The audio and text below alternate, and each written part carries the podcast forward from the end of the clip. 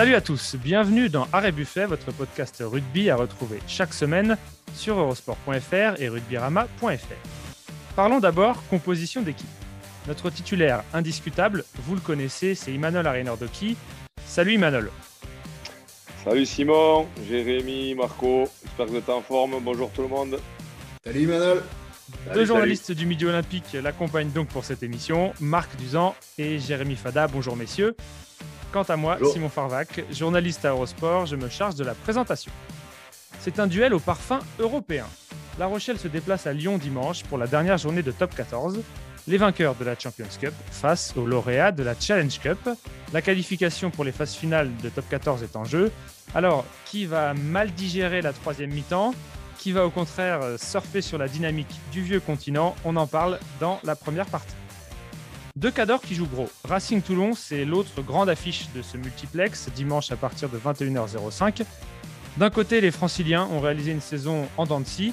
De l'autre, les, les Varois ont redressé la barre de manière assez spectaculaire, mais ils semblent s'essouffler au finish.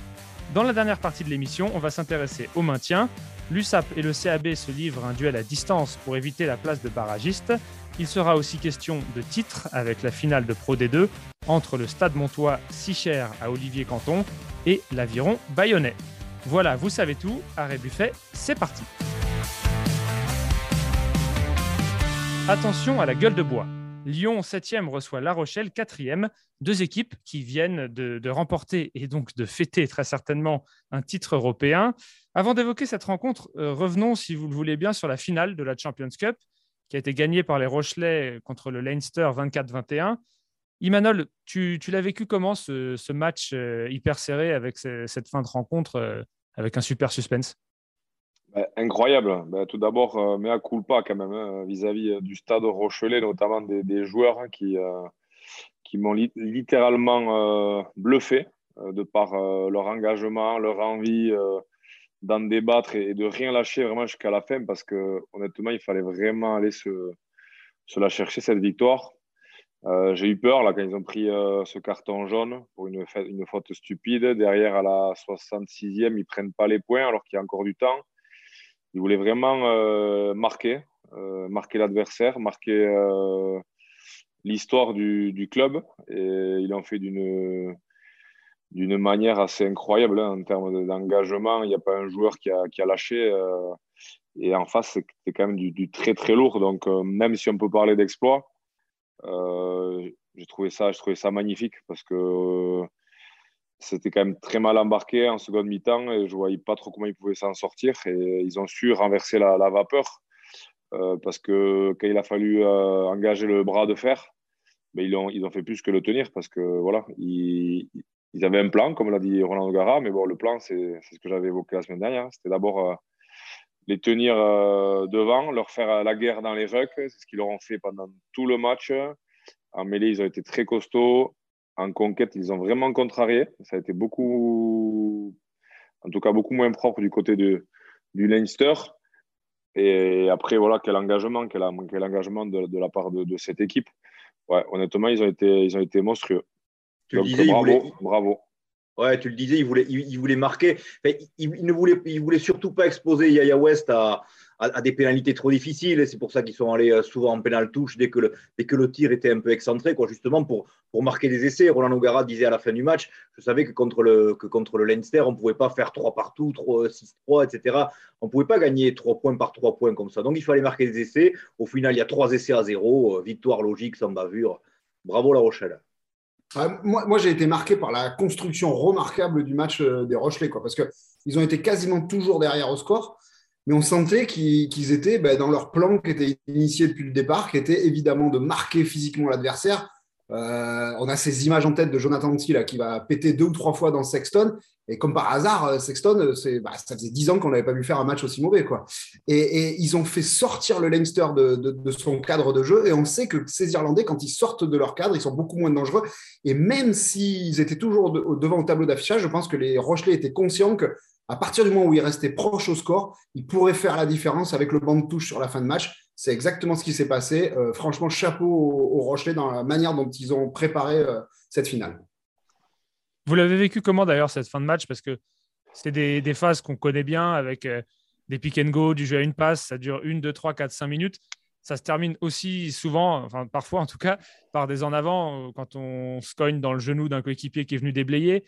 Vous, vous sentiez, vous étiez confiant pour les Rochelais dans ce, dans ce money time ou, ou euh, au contraire, vous, pensiez que ça risquait de se finir par ce genre d'en avant euh, qu'on regrette euh, pendant des années?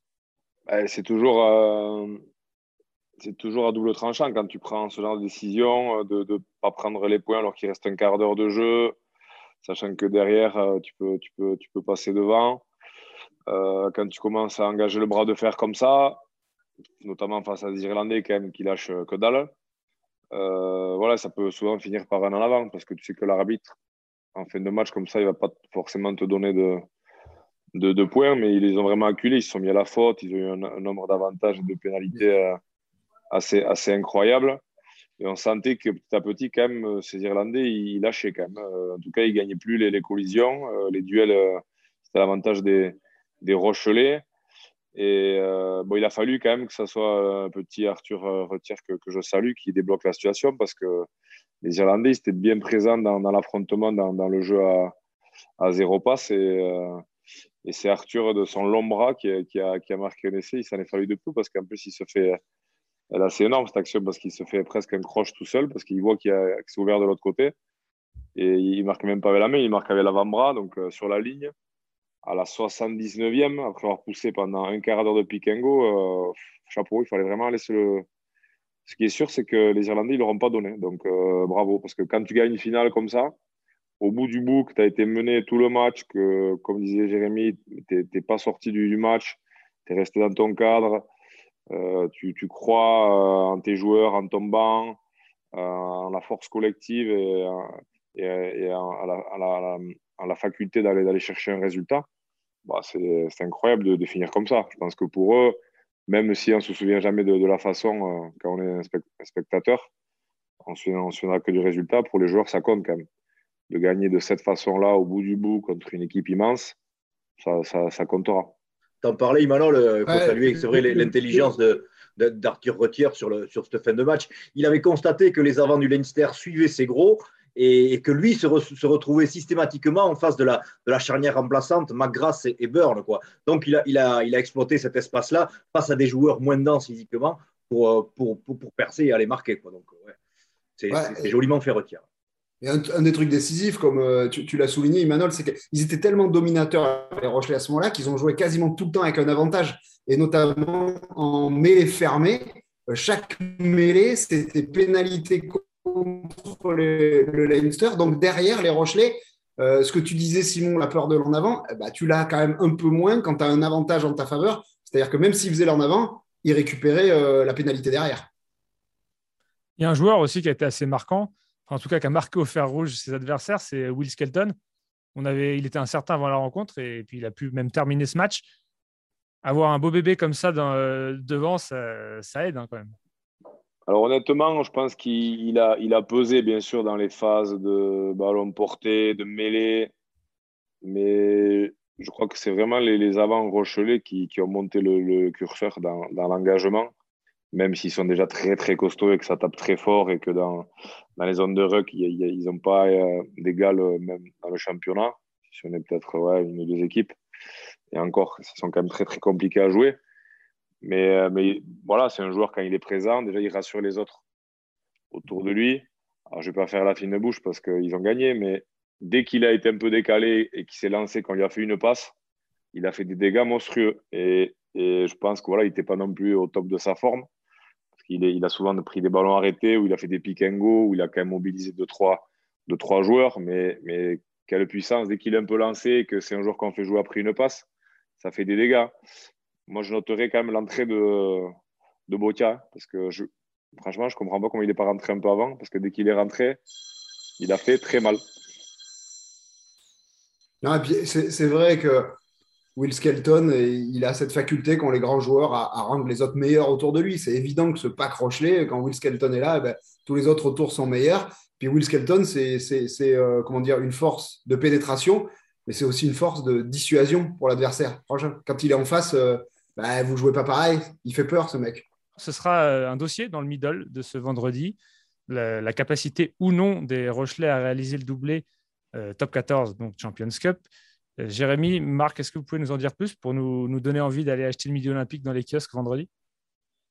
Bah, euh, ouais, on se penche un peu là-dessus. Alors, la, question, elle est volontairement un peu, j'allais dire, provocatrice. Euh, il y a les, Rochelais qui prennent un petit peu la parole dessus. Il va y avoir des, joueurs, des dirigeants qui, qui vont parler et, euh, et, on analyse un petit peu la manière dont on peut aller chercher ce doublé. Parce que si vous regardez bien, les Rochelais, ils n'étaient pas si loin que ça l'année dernière. Ils font quand même deux finales. Alors, certes, ils tombent sur le, le Stade Toulousain les deux fois et ils chutent les deux fois. Mais ils ont quand même atteint deux fois les finales. ils connaissent quand même les ingrédients pour aller jusque-là. Euh, aujourd'hui, ils sont dans une position un peu moins confortable au classement top 14. Il faudra, euh, il faudra faire euh, certainement plusieurs exploits, peut-être même un barrage à l'extérieur s'ils arrivent à se qualifier dès ce week-end.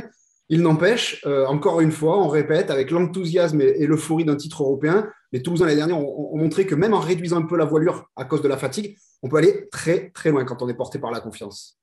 Oui, d'accord, mais enfin, tu, te lèves pourquoi après avoir vu 40 000 personnes sur, sur le vieux port de La Rochelle? Qu'est-ce qu'il peut y avoir de mieux? Qu'est-ce qu'il peut y avoir de, de plus fort Qu'est-ce qui, va te faire avancer aujourd'hui? Et là, le levier de motivation, c'est à Roland O'Gara de le trouver. Lui qui, qui kiffe plus, a priori, c'est sa, sa culture de, de, Munsterman, il, préfère a priori la, Champions Cup au, top 14, qu'il a déjà remporté avec le, avec le Racing d'ailleurs. Donc, euh, ouais, il va falloir qu'il trouve un levier, de, de mais Marc, est-ce que la plus grande force des Rochelais aujourd'hui, c'est de ne pas avoir, euh, quoi qu'il arrive, déjà réussi leur saison? C'est la plus belle saison de l'histoire du club, quoi qu'il arrive aujourd'hui. Donc franchement, ces Rochelais, ils n'ont plus beaucoup de pression sur les épaules maintenant. Hein. Non, mais c'est toujours très compliqué quand même. Après un titre comme ça, quand tu as échoué en plus l'année dernière en finale deux fois, euh, repartir sur une saison mentalement, s'y remettre, sachant le travail que tu as dû, les sacrifices que tu as dû accomplir l'année d'avant et ne pas y arriver là, se redire en début de saison, il faut qu'on reparte, il faut qu'on y arrive, c'est quand même, quand même usant. Euh, de le réaliser, c'est une, certes, c'est une, une, libération. Après, tu as un sas de, de, décompression là, qui peut être important. Donc, euh, et on connaît, on connaît aussi le top 14, ça cogne dur, ça laisse pas trop la place quand même à l'erreur. Euh, donc, se remettre, comme disait Marco, dans le BN de suite, ça, ça, peut aussi ça peut être compliqué parce que euh, il, faut, il, faut, il faut trouver les, euh, les leviers de motivation, comme tu disais, Marco. Il faut peut-être euh, faire un peu tourner l'équipe, faire jouer des, des, mecs qui ont des choses à montrer, à prouver, qui vont avoir plus de fraîcheur.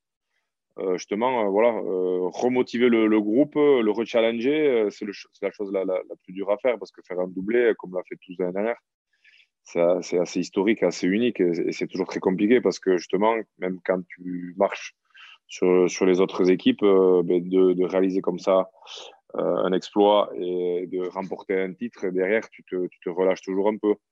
Sauf qu'en face, tu joues contre des mecs qui, qui vont rien lâcher parce que justement, ils ont envie de gagner quelque chose. Donc la différence, elle peut, elle peut se faire là aussi. Ce qui est rassurant, c'est que les réservistes du, du, Stade Rochelet ont, montré, ont, montré, ont prouvé il y a 15 jours contre le Stade français qu'ils avaient, euh, pouvaient gagner sans les, sans les cadors et sans, et sans les cadres. Quoi. Après, c'était contre le Stade français. Euh, le Stade français qui est en roue libre depuis un mois et qui n'aura rien à voir évidemment avec cette équipe lyonnaise remontée comme un coucou. Et, c'est vrai, Imanol est un fin connaisseur de, ce sport parce que effectivement, les Toulousains l'année dernière avaient réalisé le doublé en changeant quasiment toute la colonne vertébrale si vous comparez les deux finales de Champions Cup et Top 14. Donc sur le 2, 8, 9, 10, 15, le seul qui a fait les deux finales titulaires, c'est Antoine Dupont. Tout le reste avait changé. Euh, le staff toulousain avait choisi bah, de relancer la concurrence pour pouvoir aller au bout dans les deux compétitions. On en vient donc au prochain match des Rochelais face à des, joueurs tout aussi en confiance, c'est les Lyonnais. Ce qui est intéressant, c'est que Lyon a donc remporté la Challenge Cup, La Rochelle la Champions Cup. Et pour ces deux clubs, c'est le premier trophée majeur euh, dans, dans l'ère euh, moderne du rugby. Il faudrait peut-être aller creuser il y a je ne sais combien d'années pour trouver euh, quelque chose dans le palmarès de ces clubs. Donc il y a un côté accomplissement. Est-ce qu'il y a le risque, en gros, de, de, faire une bringue qui dure euh, encore plus de temps et, euh, de ne pas être euh, prêt à finir la saison à fond en top 14. Vous, pensez à ça ou vous les imaginez plutôt au contraire surfer sur la dynamique et nous offrir un, super match? Quand tu sors de, deux titres majeurs comme ça, déjà, quand même, les saisons sont tellement longues et tellement dures qu'il faut savoir vraiment profiter. Bah, je pense qu'à ce niveau-là, que ce soit Ronan Nogara, surtout Ronan Nogara d'ailleurs, et Pierre Mignoni, je pense qu'ils ont laissé un peu carte blanche aux joueurs à savoir qui c'est qui va le fêter le plus longtemps. Je sais que là, les Rochelais, étaient encore hier en train de le fêter. Les Lyonnais, je pense peut-être pas. maintenant, voilà, les semaines comme ça, après un titre, il faut jouer sur l'euphorie. Donc voilà, un peu de bringue. Je pense pas trop forcer ces organismes pour pas pour pas se déchirer, faire un peu de récup en fin de semaine. Je pense que ça va être très light des deux côtés. Ça va être mis en place vendredi et, match samedi et jouer, et jouer sur, sur l'euphorie. Après le scénario du match, je ne sais pas lequel, euh, lequel il peut être parce que pour les Lyonnais, ça s'est quand même très bien goupillé. Ils ont pris l'ascendant et on a senti qu'il y avait vraiment de, l'euphorie. Euh, pour les Rochelais, ça a quand même été. Euh, je pense pas que ça a été leur meilleur match au niveau du rugby. Par contre, dans l'engagement, ils ont laissé quand même beaucoup de plumes sur, l'aspect mental. Donc, euh, bon, je sais pas, après, quand tu gagnes, tu récupères toujours 100 euh, fois plus vite et 100 fois mieux. Donc, euh, avoir l'enjeu, sachant que les Lyonnais aussi bon, ben, reçoivent. Hein. donc, ne pas connaître la déconvenue qu'ils ont connue, par exemple, contre, contre Toulon il, y a, il y a 15 jours, 3 semaines, 15 jours, je ne sais plus l'enjeu aussi de, de, la rencontre, bon, euh, je pense que ça va, être, euh, ça va être un joli match parce qu'il va falloir aussi qu'ils assument leur, leur, statut de champion. Attention, la, bringue n'a pas du tout été la même d'un côté et de l'autre. Hein. Les Lyonnais, ils ont, bien profité vendredi à Marseille. Ça s'est poursuivi un peu à Lyon. Mais dimanche, ils ont tout de suite basculé vers ce huitième de finale, entre guillemets, de, top 14. Quoi. Les Lyonnais, ils sont, complets. Ils n'ont aucun blessé. Ils vont rentrer Chaginadze, le, le géorgien, pour amener un peu plus de, de densité au pack. Et, ils sont, ouais, ils sont bien, ils sont frais. Et je, les vois quand même plus, beaucoup plus frais physiquement que les Rochelais. Ah, il vaut mieux parce que pour se qualifier, il faut certainement qu'ils prennent un bonus offensif pour passer devant la Rochelle. Donc, euh, mettre 5 euh, points à 0 au champion d'Europe en titre, même fatigué, même usé par la bringue, tout ce qu'on veut, mais qui est porté par une euphorie euh, incroyable après ce titre, il va falloir des Lyonnais très très forts. Ils ont été très très forts en finale du challenge. Ils ont intérêt à l'être encore une fois une semaine plus tard. Hein. D'ailleurs, il y a plein de scénarios. Il y en a où les deux clubs peuvent passer, d'autres où les deux peuvent être éliminés. Il y en a une tonne. Euh, des scénarios arithmétiques, c'est le mot préféré d'Emmanuel Arenordoki. On, on vous le révèle aujourd'hui en exclusivité. Mais euh, voilà, on ne se lance pas dans, ça parce qu'à mon avis, il faut euh, avoir le classement sous les yeux, un stylo, etc. et faire tous ces calculs. Mais il est possible que les deux clubs passent ou soient tous les deux éliminés. Mais c'est des scénarios parfois très compliqué. On va rester pour la, deuxième partie de l'émission sur cette lutte pour le, top 6 et donc potentiellement le bouclier de Brennus avec l'autre grosse affiche du week-end, c'est Racing contre Toulon.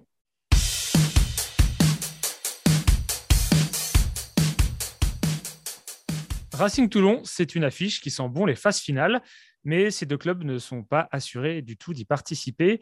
Les franciliens sont cinquièmes et n'ont que deux points d'avance sur leurs adversaires varois.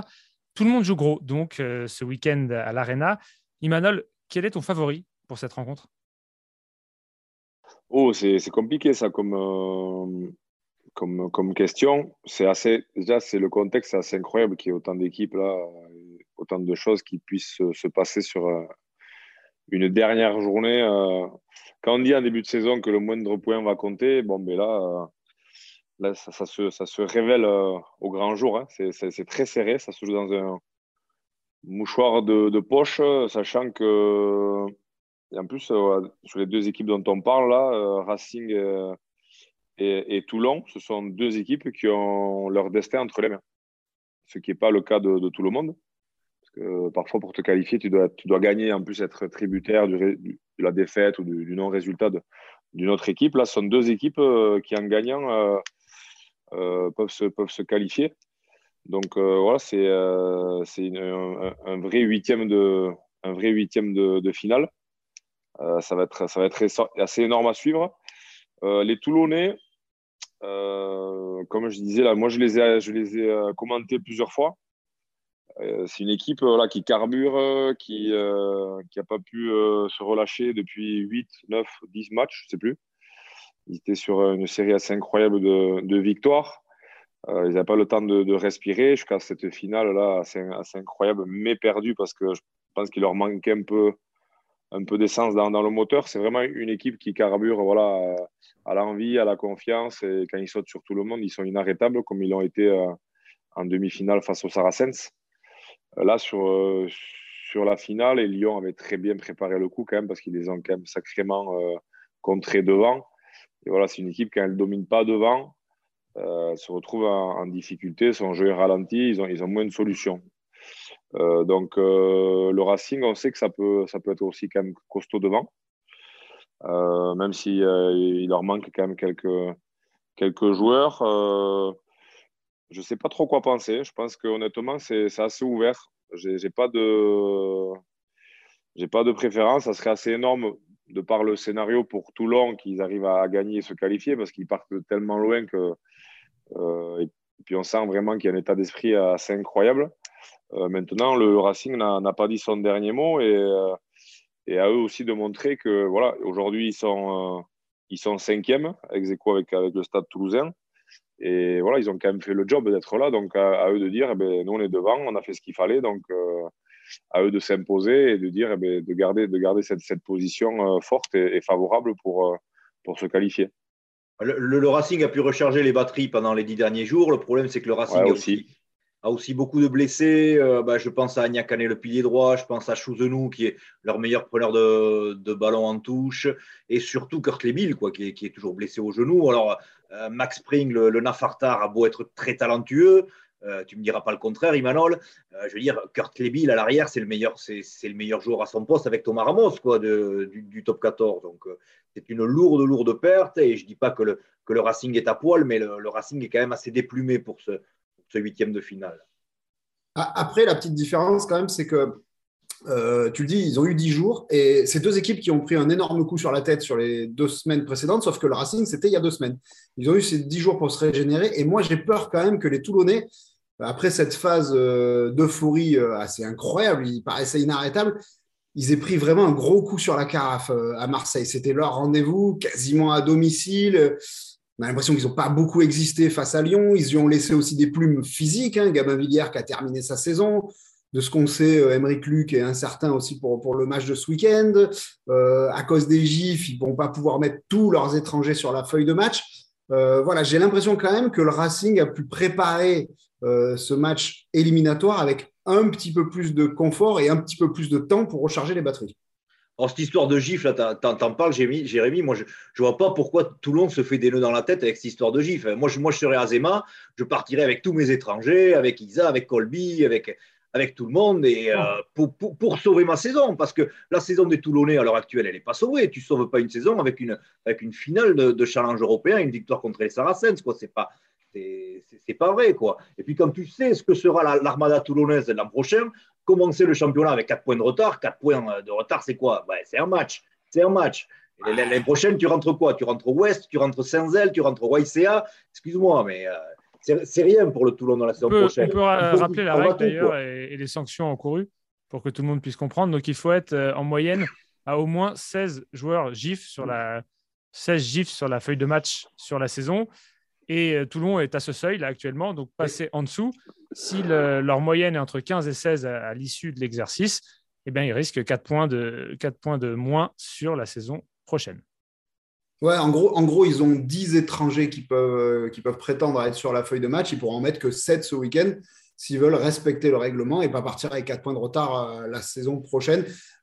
concrètement, c'est ce qui va se passer. Hein. Il n'y aura que 7 étrangers sur la feuille de match au Racing dimanche soir. Moi, je trouve ça dommage qu'ils ne jouent pas leur va-tout. Enfin, je sais pas, les supporters leur pardonneront s'ils donnent tout sur le dernier, sur le dernier rush du top 14. Quoi. je ne comprends pas qu'on se fasse des nœuds dans la tête.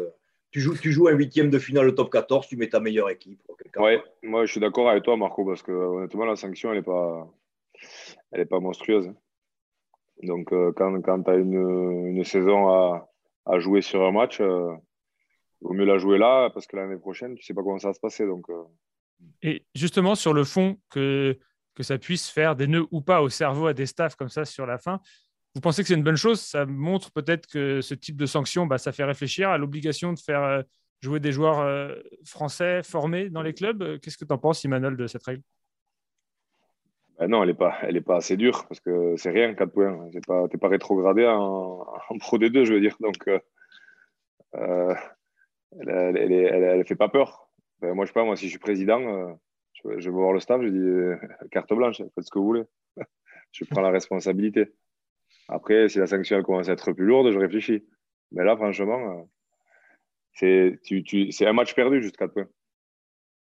Avec peut-être potentiellement un titre. Et là, et là, et là, et là, et là, et là, tu joues un match, un match gagné pour un titre peut-être.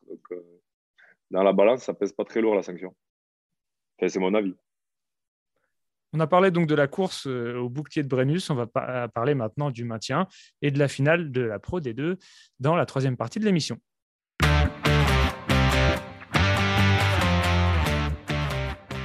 Brive ou Perpignan, faites vos jeux.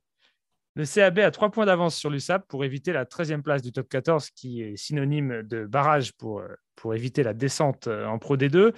Les brivistes se déplacent à Paris pour jouer contre le Stade français qui n'a plus grand-chose à jouer justement cette fin de saison, alors que de leur côté, les Perpignanais, ils vont recevoir l'UBB. C'est une toute autre tâche. Messieurs, est-ce qu'on va avoir du, suspense dans, cette fin de saison et cette lutte pour éviter la relégation, à votre avis? Démarre? Je vous laisse commencer. Marco, je te laisse.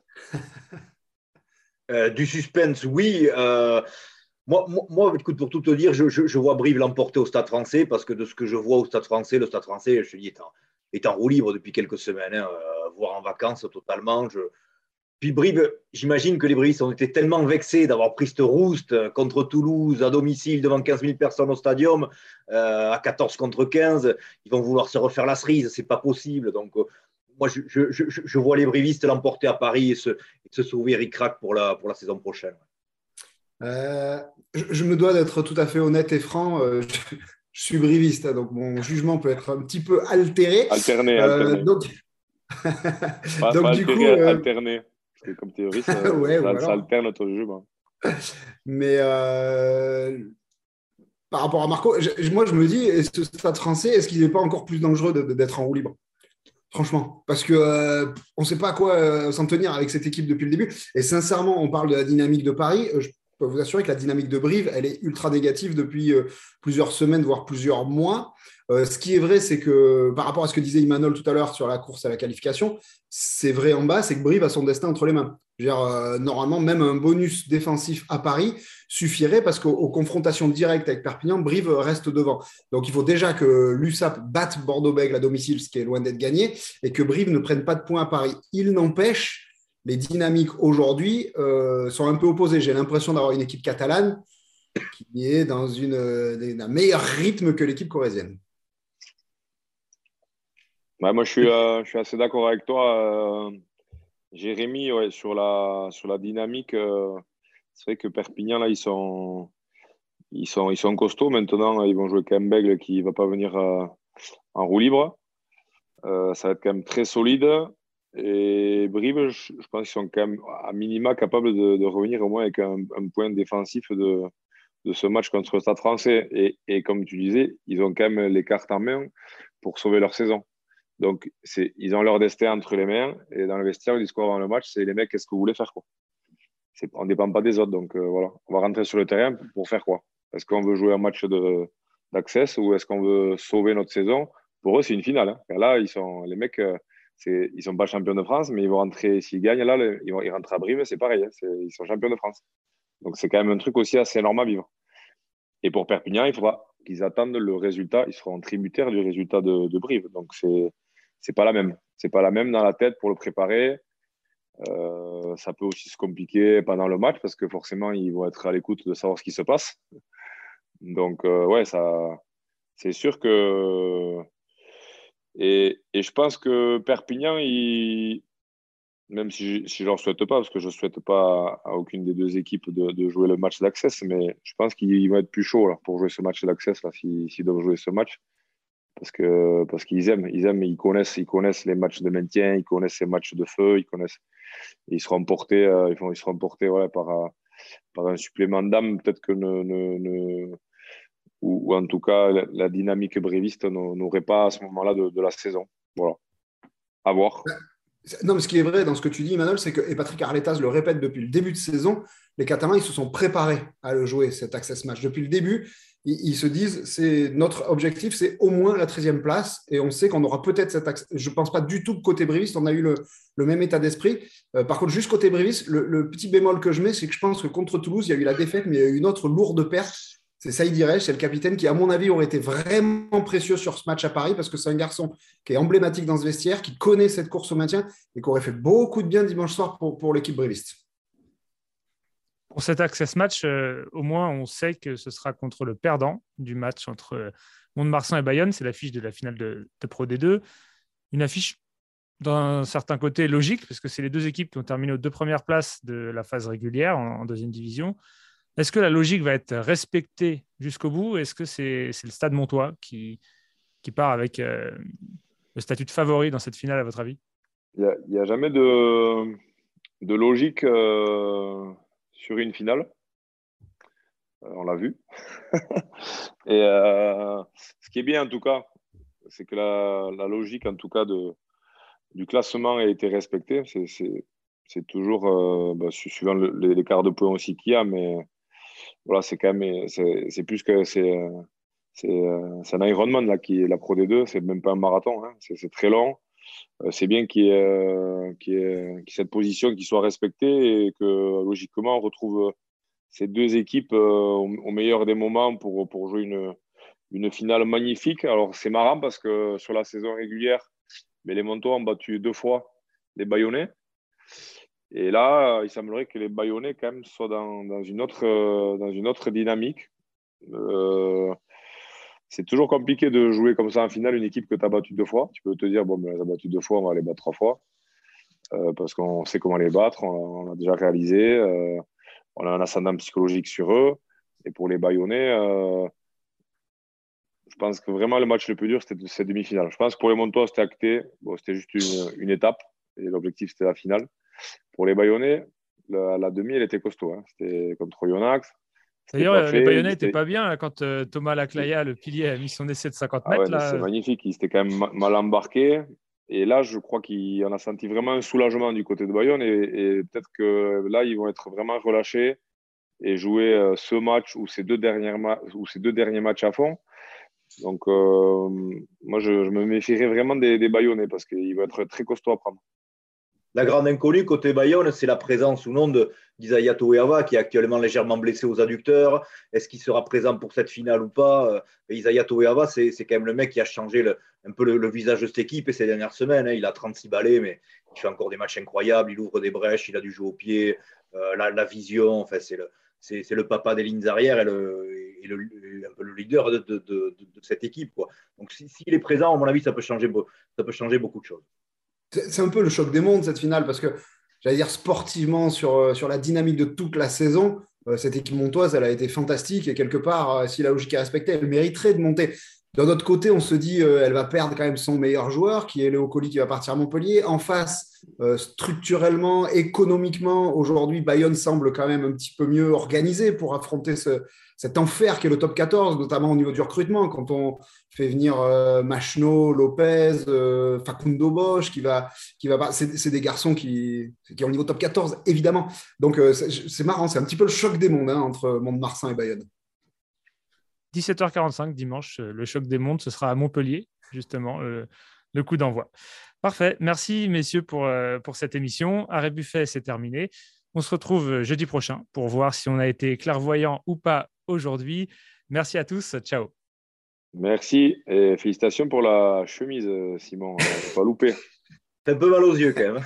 Mais si ça vous donne envie d'aller regarder l'émission, vous pouvez nous retrouver les extraits en vidéo Virama, eurosport.fr, vous verrez, vous regretterez pas, ou peut-être vous regretterez un peu de nous avoir regardé. Ciao.